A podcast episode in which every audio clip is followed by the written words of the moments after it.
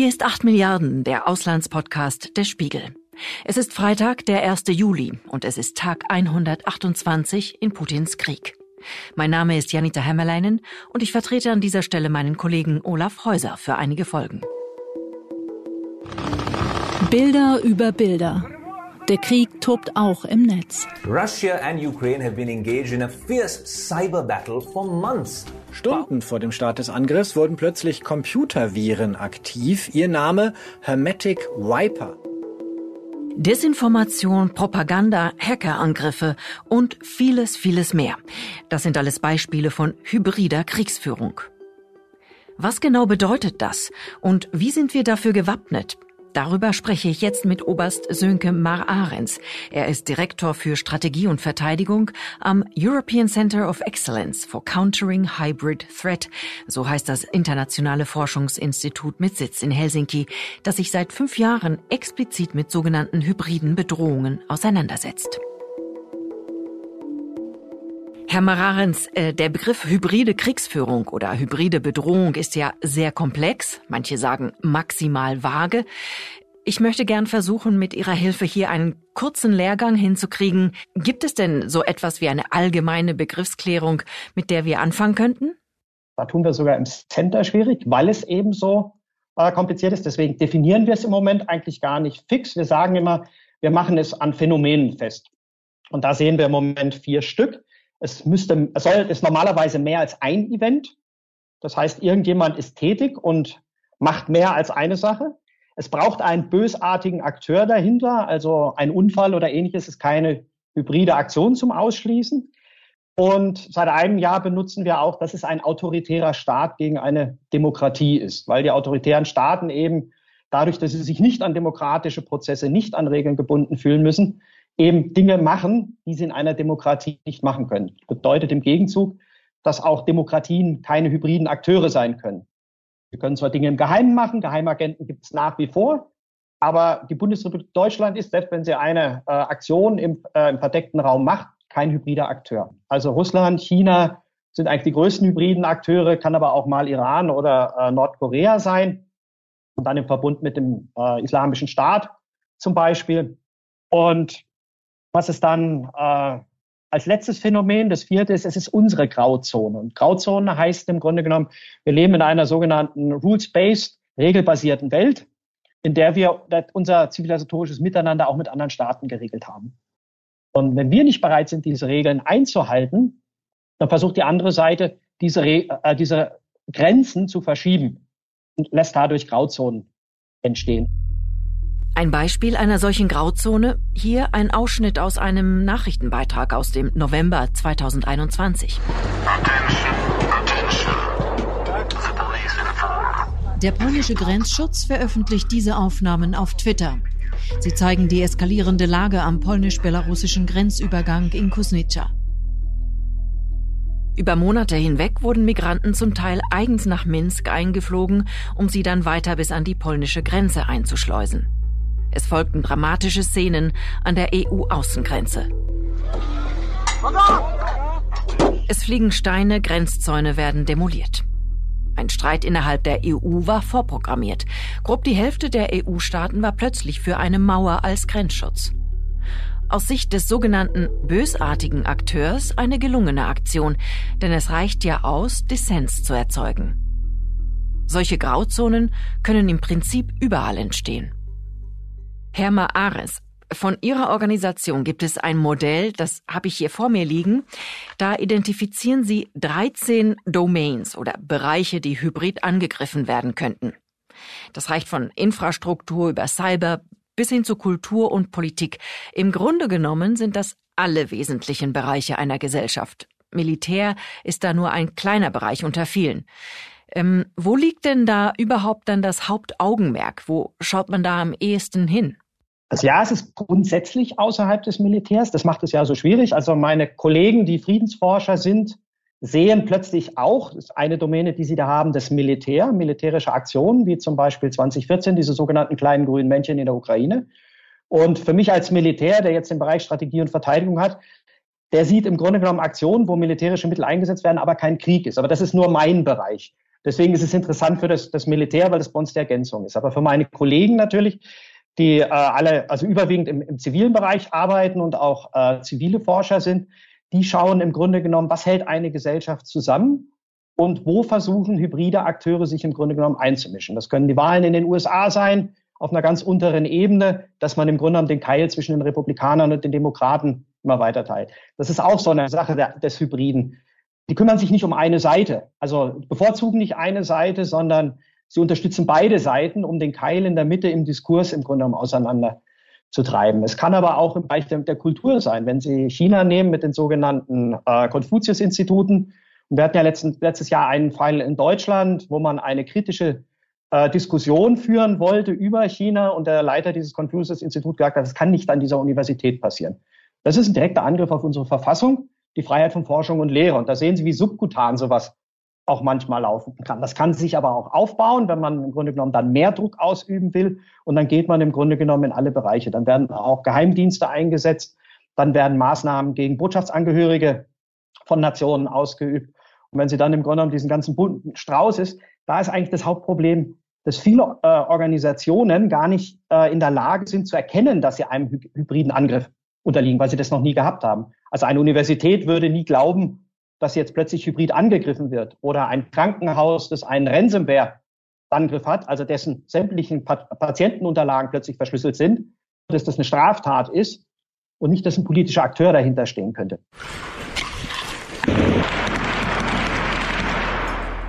Bevor der Ukraine-Krieg mit Waffen geführt wurde, fand ein sogenanntes Priming statt. Das bedeutet, dass der hybride Akteur, in diesem Fall Russland, sich das Umfeld vorbereitet. Dann beginnt er mit Destabilisierungsmaßnahmen. Das kann alles beinhalten. Ich erinnere mich im Januar einen Beitrag gemacht zu haben. Da ging es um ständige Bombendrohungen an Schulen in Kiew und anderswo in der Ukraine. Ein Morgen an einer Schule in Kiew. Die Kinder sollen lernen, eine mögliche Bombe zu identifizieren und entsprechend zu reagieren. Der Hintergrund der Aktion? Seit Anfang des Jahres sind mehr als 300 anonyme Bombendrohungen bei Schulen und anderen öffentlichen Einrichtungen eingegangen. Alle erwiesen sich als Falschmeldungen. Der ukrainische Geheimdienst SBU macht Russland für die Bombendrohungen verantwortlich als Teil einer hybriden Kriegsführung. Das Ziel solcher Maßnahmen ist, allgemeine Verunsicherung zu verbreiten. Auf solche Destabilisierungsmaßnahmen folgen dann schließlich die sogenannten Zwangsmaßnahmen, heißt das hier.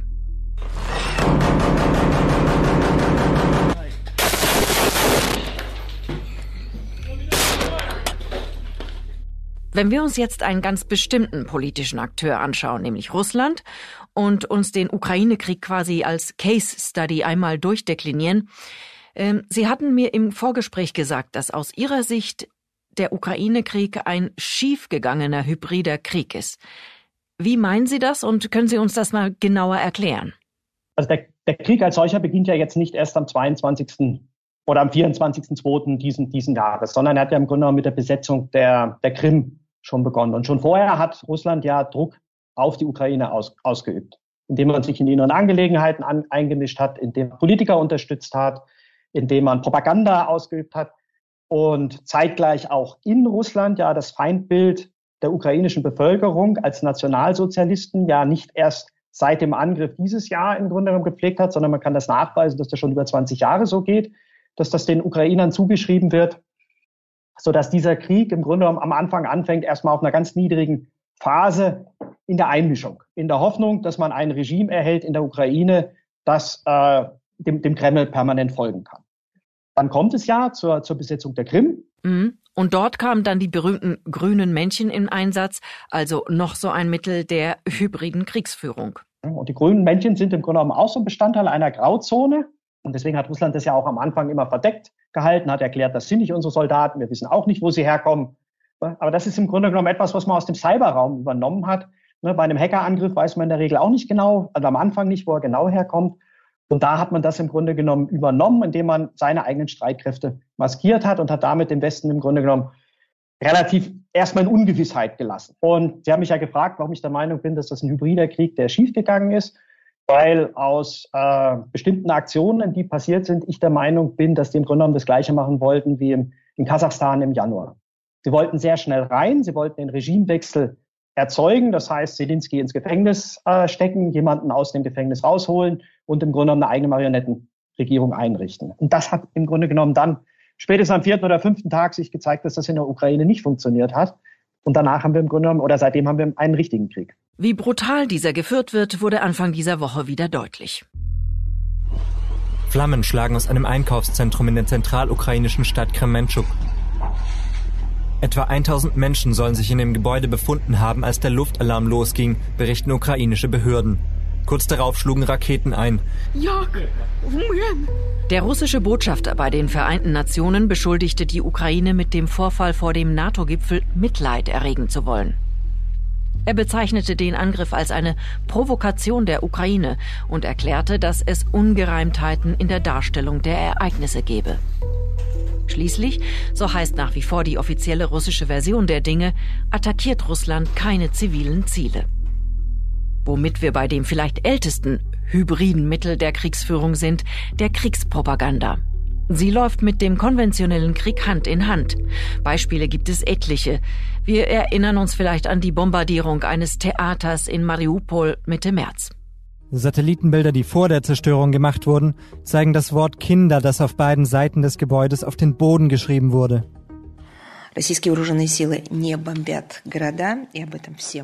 Die russische Regierung bezichtigte die NATO der Lüge. Russische Truppen bombardieren keine Städte. Jeder weiß das. Das sagte also die Sprecherin des russischen Außenministeriums, Maria Sacharowa. Die NATO verbreite bearbeitete Videos und Fake News. Die Wahrheit aber werde ans Licht kommen. Herr Maarens, wenn Sie sich den Stand des Ukraine-Krieges jetzt anschauen, wie würden Sie ihn als Militärexperte einschätzen? Harte Zeiten im Moment für, für, die, für die Ukraine, weil die, die Russen wirklich massiv Druck machen, weil sie wieder auf die Dinge zugreifen, die sie auch schon in anderen Kriegen gezeigt haben. Und das ist halt dieser, dieser immense Artillerieeinsatz und auch das Vorgehen im Grunde genommen ohne Rücksicht auf die Zivilbevölkerung hier im Grunde genommen äh, einen militärischen Sieg einzufahren. Und das macht es natürlich äh, sowohl für das ukrainische Militär sehr schwer, sich dagegen einzusetzen. Und natürlich für die ukrainische Zivilbevölkerung ist das permanenter Terror. Und das heißt, wir können sagen, dass dieser Krieg dann nur noch tatsächlich konventionell gelöst werden kann. Also ganz simpel, wer hat die meisten oder effizientesten Waffen? Also der Krieg ist sofort Ende, zu Ende, wenn Putin sagt, jetzt ist er zu Ende. Das, und das ist das Problem im Moment, dass es ja nicht in der ukrainischen Hand liegt. Ne? Und da kann man im Grunde genommen über, über fünf Szenarien nachdenken. Das erste ist, Russland gewinnt. Da müssten wir uns die Frage stellen, was heißt denn das eigentlich, Russland gewinnt? Welche Ziele sind es die ursprünglichen Ziele, also Regimewechsel? Und es bleibt eine Ukraine, im Grunde mit einer Marionettenregierung. Oder Russland besetzt die Ukraine vollständig. Die andere Frage ist, die Ukraine gewinnt. Das müssten wir dann auch definieren. Ne? Also bleibt es bei ne, Donbass, Luhansk und die Krim bei Russland. Dann haben Sie das, das Stalemate-Szenario. Das ist das, was Sie heute auf einer Karte sehen. Russisch besetzte Gebiete. Und wir erreichen die gleiche Situation, die wir die letzten sieben Jahre gehabt haben. Es gibt permanent äh, Scharmützel an irgendwelchen Grenzen, die, die man hat. Das vierte Szenario, sehr schwierig, ist das, der immerwährende Krieg. Also die, die Russen bringen immer weiter militärische Mittel, Mittel weiter. Die Ukraine erhält immer weiterhin Waffen aus dem, aus dem Westen. Nur dann kann sie ja auch diesen Krieg weiterführen und Munition. Dann ist die Frage, wie lang soll das gehen? Wann, wann soll das aufhören? Wann ist im Grunde genommen der Leidensdruck auf einer der beiden Seiten hoch genug, dass es abbricht? Und natürlich das letzte Szenario äh, wäre, Moskau implodiert. Also wir haben plötzlich den Präsidenten Putin nicht, nicht mehr und der Nachfolger sagt, ich habe das nicht angefangen, ich höre jetzt mal hier, hier auf. Aber das ist eigentlich mit das schwierigste Szenario, weil ja dann auch die Frage ist, was passiert dann mit Russland? Wir haben jetzt darüber gesprochen, wie der Krieg zu einem konventionellen Krieg wurde. Äh, die Bilder, die wir sehen, zeigen Artilleriekämpfe und Soldaten in Schützengräbern, so etwa wie im Ersten Weltkrieg. Ähm, ich frage mich, findet denn außer den Bereichen Desinformation und Propaganda trotzdem weiterhin hybride Kriegsführung statt, die wir vielleicht nicht sehen? Oder gibt es da etwas, was Sie identifizieren können? Wir sehen im Moment weniger Cyberattacken, da gibt es unterschiedliche Theorien. Die einen sagen, dass sich die russischen Hacker im Moment mehr auf die Ukraine stürzen. Die anderen sagen, dass die Ukrainer es äh, geschafft haben, diese Army of Volunteer Hackers zu kreieren. Und da habe ich mittlerweile äh, Zahlen von 30.000 bis 250.000 gehört. Und sobald ein russischer Hacker im Grunde genommen irgendwo auftaucht, dass er im Grunde genommen von denen sofort gestoppt wird. Und natürlich hat sich die Ukraine sieben Jahre lang vorbereitet. Und die ganzen ukrainischen Firmen wissen, wie Cyberattacken ablaufen, was man dagegen machen muss. Und wir haben ja auch Elon Musk gesehen, beziehungsweise die Amerikaner, die Starlink damit reingebracht haben, so dass man sehr schnell nochmal 40.000 Internetnetzknoten haben konnten. Und natürlich hat man eine russische Armee, die nicht vorgesorgt hatte, ihre eigene Kommunikation nicht hergestellt hatte und dann auf die ukrainischen Netzwerke zugegriffen hat, sodass sie diese nicht stören konnte. Und bedeutet das gewissermaßen, dass der Westen, ähm, der sich nicht als hybrider Akteur versteht oder verstehen darf, private Hacker einsetzt und da quasi ein Outsourcing betreibt oder betreiben könnte? Also ich denke, sowohl die NATO und die EU können hier nur politisch agieren und im Rahmen des Völkerrechts, so wie man ja auch im Moment die Ukraine schon unterstützt mit Waffen und mit Munition, ihnen eine weitere Kriegsführung ermöglichen. Alles andere würde, äh, würde zu einer weiteren Eskalation führen. Aber auch Russland kann als hybrider Akteur, und das ist eben der NATO nicht gegeben, stellen Sie sich einen Angriff Russland auf Polen oder Ungarn vor. Und dann die politische Frage in Europa, unterstützen wir jetzt, lösen wir jetzt auch tatsächlich den Artikel 5 aus? Oder sagen wir, das war ein Unfall? Weil das Signal, was dabei rauskommt, ist natürlich für Polen, die baltischen Staaten, Finnland und Schweden. Weil die sich ja große äh, politische Opfer gerade in Finnland und in Schweden in der internen Diskussion, gesellschaftlichen Diskussion gemacht haben. Wir wollen NATO-Mitglied werden, aber in der festen Überzeugung, dass wenn was passiert, sie auch tatsächlich, dann, dass ihnen ja geholfen wird. Das macht die Schwierigkeiten aus. Also, aber ich gehe zum jetzigen Zeitpunkt nicht davon aus, dass die NATO oder EU mit militärischen Mitteln direkt eingreift, es sei denn, es käme irgendwo zu einer Eskalation, die, die dann auch wirklich nachweislich provoziert durch Russland geschehen ist. An dieser Stelle mache ich einen kleinen Exkurs in meine Heimat. Ich war nämlich neulich in der Woche der NATO-Beitrittserklärung von Finnland mit meinem Kollegen Martin Jeschke an der finnisch-russischen Grenze unterwegs. Als ich in der südkarelischen Grenzstadt Lappeenranta mit Menschen am Marktplatz sprach, war der Begriff Hybridkrieg durchaus präsent.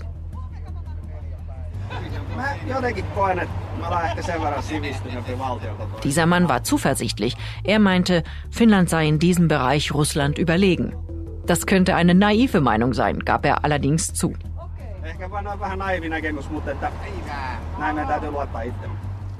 Dieser Mann wiederum machte sich Sorgen darüber, dass Flüchtlinge gezielt an finnische Grenzen gebracht werden. Das ist jetzt ein spezielles Beispiel, weil Finnland und Schweden natürlich während dieser Beitrittswartezeit ähm, durchaus mit allen möglichen hybriden Bedrohungen aus Russland rechnen. Aber was ist da realistisch? Sind ähm, solche Ängste auch berechtigt? Also prinzipiell haben wir dieses Beispiel ja im letzten Jahr gehabt. Wir hatten Flüchtlinge, die eingeflogen worden sind nach Weißrussland. Deswegen ist natürlich die Angst für die Finnen, das ist für die eine reale Angst, weil sie das ja schon gesehen haben.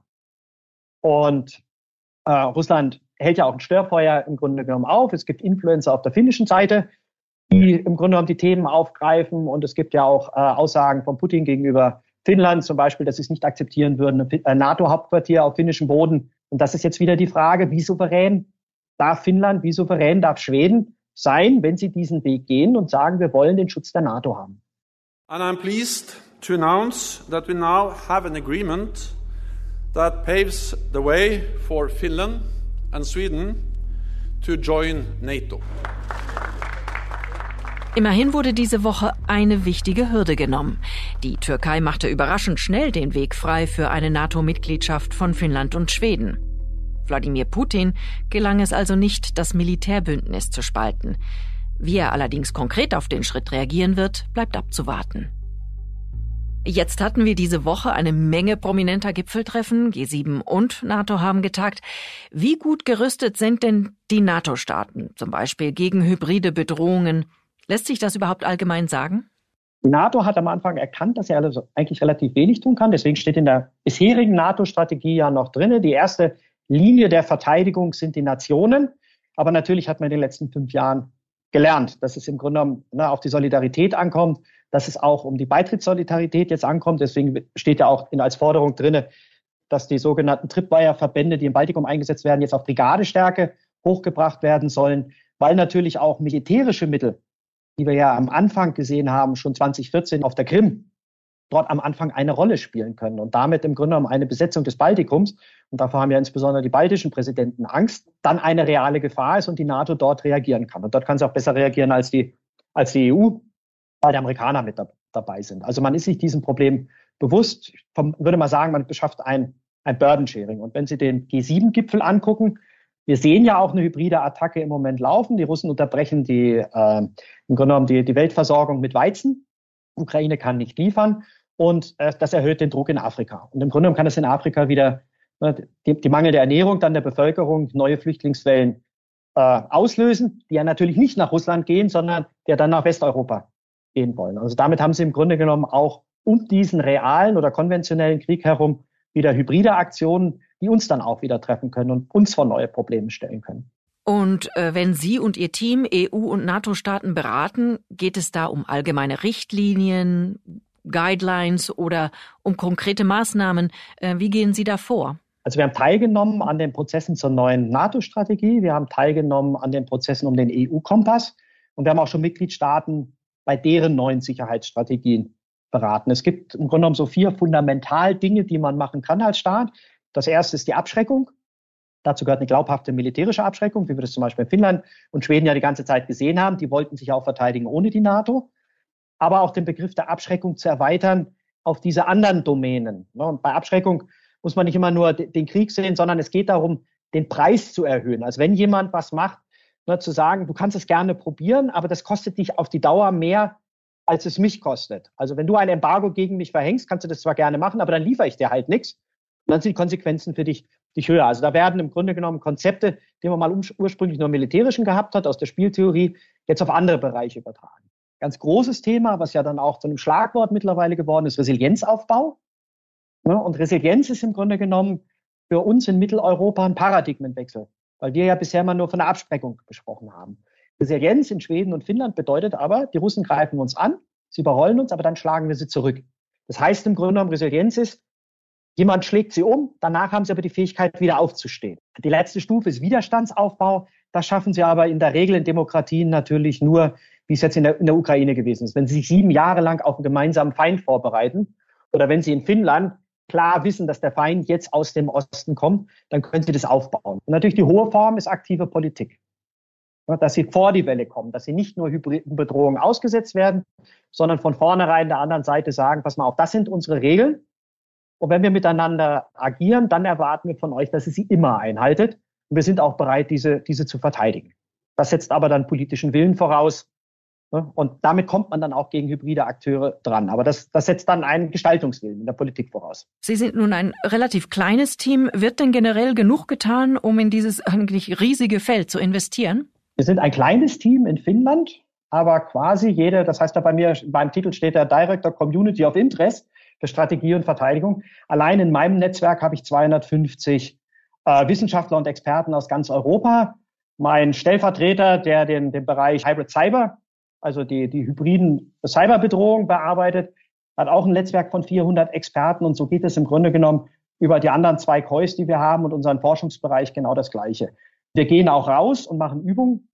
Beispielsweise waren wir erst vor zehn Tagen in Österreich und haben dort mit zehn verschiedenen Ministerien, und da waren auch Ministerien dabei, die normalerweise nicht an Sicherheitsübungen teilnehmen, denen Szenarien durchgespielt, sodass sie das erste Mal darüber gesprochen haben und sich klar geworden sind, was passiert hier eigentlich? Also wir sehen schon, dass man uns zuhört und auch, dass man unsere Publikationen, die man auch im Internet runterladen kann, dass die gelesen werden und wir abgefragt werden.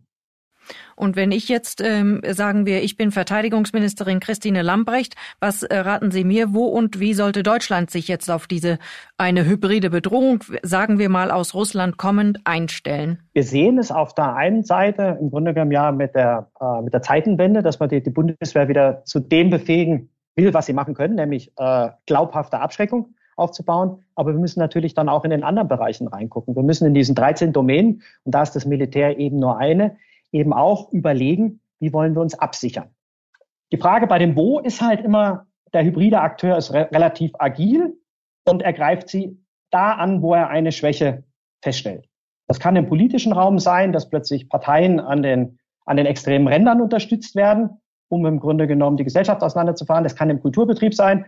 Das kann aber auch ganz schnell wie bei so einer Katastrophe im, im Ahrtal passieren. Und Jetzt weiß ich natürlich durch meine Kontakte, ich bin ja vom, vom äh, Verteidigungsministerium entsandt worden, dass es Arbeitsgruppen gibt, die sich damit beschäftigen. Wir schreiben ja in Deutschland jetzt eine Sicherheitsstrategie.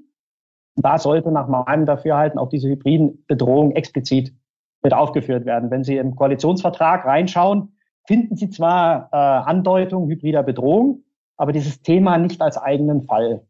Und das sollte im Grunde müsste in Deutschland noch ein bisschen mehr, mehr verstärkt werden, um einfach der Gesellschaft, und das ist diese Frage der Resilienz. Da tun wir uns in Deutschland etwas schwierig. Da kann man viel von den Finnen lernen und von den Schweden lernen. Das fehlt uns noch ein bisschen, weil wir das nicht gebraucht haben. Weil wenn sie nur von Freunden umgeben sind, müssen sich solche ihren über ihren eigenen, über ihren eigenen Schutz, auch den Schutz ihrer Gesellschaft gar nicht machen. Aber dies, diese Idee der gesamtstaatlichen Resilienz, wenn etwas schief geht, da, da zu investieren, das wäre aus meiner Sicht, und das sehen wir auch bei allen Partnern letztendlich, das ist gut angelegtes Geld. Das war 8 Milliarden, der Auslandspodcast des Spiegel. Und hier noch ein Hinweis in eigener Sache. Wenn Ihnen dieser Podcast gefällt und Sie unsere journalistische Arbeit unterstützen möchten, dann können Sie das am besten als Spiegel Plus Abonnentin oder Abonnent. Denn Ihr Abo stärkt unser redaktionelles Angebot und ermöglicht so unabhängigen Journalismus und Meinungsvielfalt in Deutschland. Das geht ganz einfach auf unserer Website unter spiegel.de-abonnieren.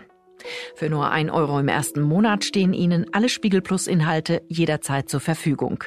Bei allen, die bereits ein Spiegel Plus Abo haben, möchten wir uns an dieser Stelle herzlich bedanken und wir wünschen Ihnen weiterhin viel Freude mit unserem Angebot. Und ich bedanke mich ganz herzlich bei Oberst Sönke Mar Ahrens, der sich trotz technischer Hürden die Zeit nahm, uns über ein komplexes Thema aufzuklären. Und ein besonders großer Dank geht heute an Philipp Fackler, der in der Postproduktion noch mehr als üblich zu leisten hatte. Und danke an alle, die zugehört haben. Für Sie habe ich zum Schluss noch eine gute Nachricht. Beim nächsten Mal hören Sie wieder wie gewohnt die sonore Stimme meines Kollegen Olaf Häuser, der dann zurück aus dem Urlaub ist. Ich darf mich von Ihnen verabschieden. Danke und tschüss.